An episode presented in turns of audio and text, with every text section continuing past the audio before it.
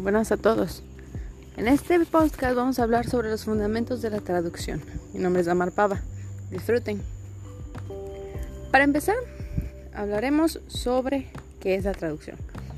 La traducción se le conoce como el trabajo de transcribir un texto a otro de un idioma original a un idioma meta. Recordemos que no se tiene que confundir con una interpretación, ya que una interpretación es de manera oral. La traductología, por otra parte, es la ciencia que estudia los procesos de la traducción. Ahora hablaremos por qué existe tal, tal proceso de traducir las palabras de un idioma a otro. La conclusión es simple y sencillamente por la gran variedad de lenguas que existen en el mundo. La necesidad de los seres humanos de transmitir la información de cultura general nos ha llevado a la tarea de encontrar una manera de poder comunicarnos de cultura a otra. Ahora, para esto hablaremos de los tipos de traducción. El primero son interlingüística, en la que hablamos de la relación entre las lenguas, donde se pasa de un idioma a otro. La intralingüística, que aparece dentro de la misma lengua, por ejemplo, sobre las clases sociales, sabemos que en las diferentes clases manejamos diferentes léxicos.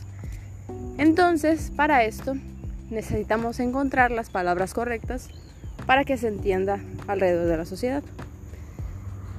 Y la intesemiótica, que se produce con signos. Por ejemplo, los semáforos podrían ser, claro. Todo el mundo sabe que un semáforo verde significa avance y un semáforo rojo significa detenga. Para esto, dentro de la traducción encontramos técnicas, las cuales las vamos a tocar cada una. Son las siguientes. La traducción literal, que es, como su nombre lo dice, literalmente, palabra por palabra. Tenemos el calco, que es crear un neologismo en el idioma destino mediante la estructura de la lengua origen. Por ejemplo, tenemos la palabra handball, que en el español de España vendría siendo balonmano. Tenemos el préstamo, que es cuando una palabra del texto original o expresión de texto original se traduce al destino, o sea, se usa de la misma manera en el destino. ¿Por qué pasa esto? Porque muchas veces no tenemos, en diferentes culturas tenemos diferentes nombres para muchas otras cosas, ¿no? Entonces, en muchas ocasiones no existe una traducción para los nombres que se les ponen a los objetos o a las situaciones. Por eso es que sucede la técnica del el préstamo. La transposición, que es el cambio de una estructura gramatical, por ejemplo, he learns quickly en inglés, ahora en español sería es veloz para aprender. De esa manera ponemos una transposición que significa lo mismo, pero se usan tal vez diferentes verbos, diferentes adjetivos.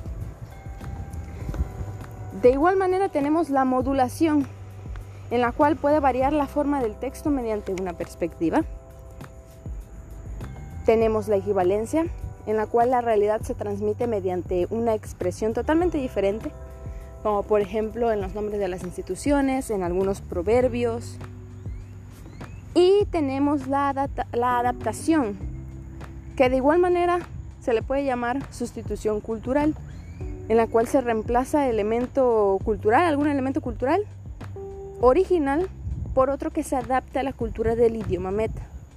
De esta manera la traducción se vuelve más familiar y más comprensible para la cultura hacia la cual se está dando la información. De igual manera vamos a hablar un poco acerca del glosario. ¿Por qué queremos tocar el tema del glosario? Muy fácil, muy lógico tal vez. Un glosario es una herramienta básica dentro de la traducción ya que ésta nos ayuda a tener un mayor rango de conocimientos en tanto sinónimos como verbos, como sustantivos, para que, para que dependiendo del contexto nosotros tengamos las palabras correctas para saber expresarnos dentro de los idiomas. Tiene mucho que ver el contexto, claro que sí. Y lo único que se busca dentro de la traducción es que sea funcional. no necesariamente tiene que ser perfecta. Claro que sí, se busca una manera que sea la mejor en la que se puedan expresar las palabras, las ideas en el otro idioma. Pero su principal meta es que sea funcional.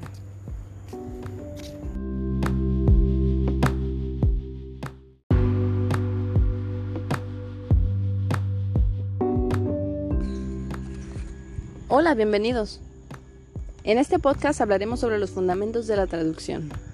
Mi nombre es Damar Pava. Disfruten. Para empezar hablaremos acerca de la traducción. ¿Qué es la traducción? Se le conoce a la traducción como el trabajo de transcribir un texto original en un idioma original a un idioma segundo. No hay que confundirlo con la interpretación social, ya que la interpretación es de manera oral, la traducción es de manera escrita. Ahora, ¿qué es la traductología? La traductología es la ciencia que estudia los procesos de la traducción. Por eso, no son lo mismo, pero sí tienen una relación muy apegada. Ahora, ¿por qué sucede este proceso de la traducción? Fácil y sencillamente por la gran variedad de lenguas que existen en el mundo.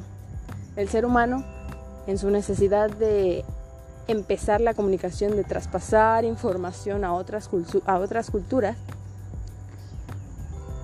buscó una manera de comunicarse y de esta manera fue que los procesos de traducción empezaron a realizarse. ¿Qué fue lo primero o lo más importante que el ser humano quiso dar a conocer? Los textos bíblicos, ya que en ese tiempo era una de las cosas más importantes dentro de la cultura de varias culturas del mundo, de hecho. Para eso tenemos tres tipos de traducción. El primero es interlingüística, que pasa de las relaciones entre las lenguas. Esto quiere decir que se manejan dos lenguas, la lengua 1 y la lengua 2, la lengua original y la lengua meta. También tenemos la intralingüística que sucede dentro de la lengua. Cuando hablamos sobre las clases sociales, sabemos que cada clase tiene su léxico y de esta manera nosotros intentamos encontrar las palabras correctas para poder llegar a más oídos dentro de nuestra misma sociedad, dentro de nuestra misma cultura, de personas que hablan nuestra misma lengua. Y la intersemiótica, que se produce entre signos, como por ejemplo, tenemos claro el ejemplo de los semáforos. Cuando el semáforo está en verde, todos sabemos que es avance. Cuando el semáforo está en rojo, todos sabemos que es detenga. Ahora, para poder realizar este proceso se necesitan técnicas. Hablaremos de las siete técnicas de la traducción. La primera, traducción literal, como su nombre lo dice, palabra por palabra. Segundo, el préstamo. Esto quiere decir cuando una palabra del texto original o una expresión del texto original se presta para el destino. ¿Por qué sucede esto? Porque muchas veces nosotros, o en diferentes culturas, usamos palabras en las cuales, las cuales no se pueden traducir de manera literal hacia otro idioma. Porque nosotros las manejamos.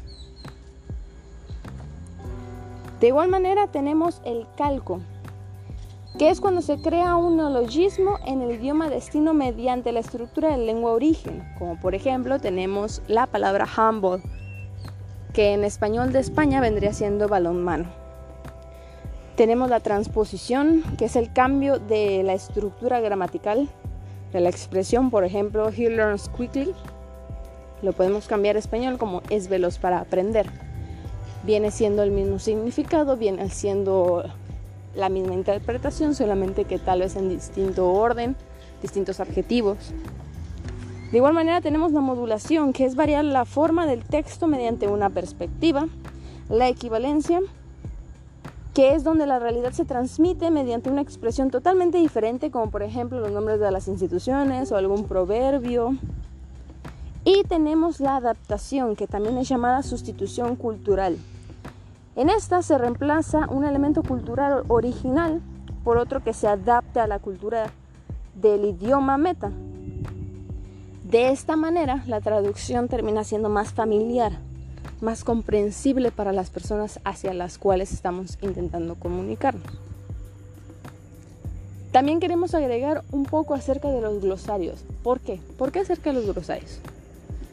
Los glosarios son una herramienta fundamental en el proceso de la traducción. Nos ayudan a tener un rango de conocimiento dentro de las palabras de sinónimos, verbos, adjetivos muchísimo más grande. Y de esta manera, al tener ese conocimiento, podemos expresarnos de una manera más correcta, dependiendo del contexto, dependiendo de la clase social, dependiendo de la edad, Gracias a ellos se amplía nuestra manera de expresarnos. Gracias a todas estas herramientas, gracias a todas estas técnicas, podemos tener el proceso de la traducción más limpio, tal vez no perfecto, no necesariamente tiene que ser una traducción perfecta, pero sí se tiene que buscar que la traducción sea funcional y que sea estética. Muchas gracias por escuchar este podcast. Espero que pasen un excelente día. Les saluda su amiga Damar Pava. Hasta luego.